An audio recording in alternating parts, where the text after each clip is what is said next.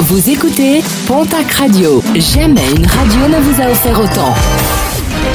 L'information locale à 9h, c'est sur Pontac Radio.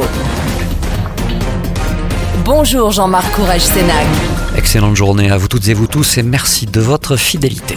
Un incendie plutôt spectaculaire, celui d'un hangar de 100 mètres carrés situé non loin de la commune de Saint-Justin dans le Gers. Un hangar agricole qui contenait notamment du bois de chauffage et était équipé de panneaux photovoltaïques, ce qui a d'ailleurs rendu difficile le travail des pompiers. Une enquête a été ouverte pour déterminer l'origine exacte de ce sinistre.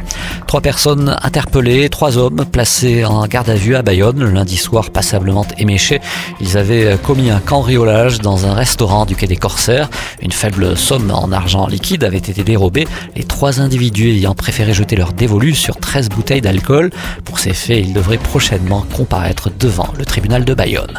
Direction la case tribunal pour deux jeunes hommes qui dimanche soir avaient escaladé la clôture du zoo de l'Escar. Le fond de caisse avait été dérobé. Des individus interpellés par la police alors qu'ils se dirigeaient vers le bois de Lons. Placés en garde à vue, ils seront jugés prochainement devant le tribunal de Pau. Nouvelle restriction d'eau dans les Pyrénées-Atlantiques. Un arrêté préfectoral limite les prélèvements dans les cours d'eau de l'Escaut et du Soust pour l'irrigation agricole.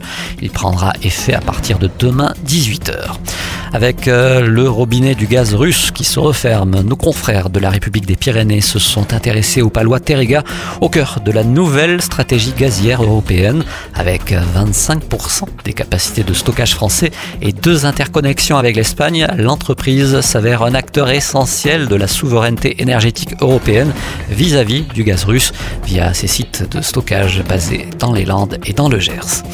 Quatrième journée de la Pyrénées Cycling Trip. Les coureurs relient ce jeudi le Haut-Acam au col de Couraduc via Argelès-Gazost.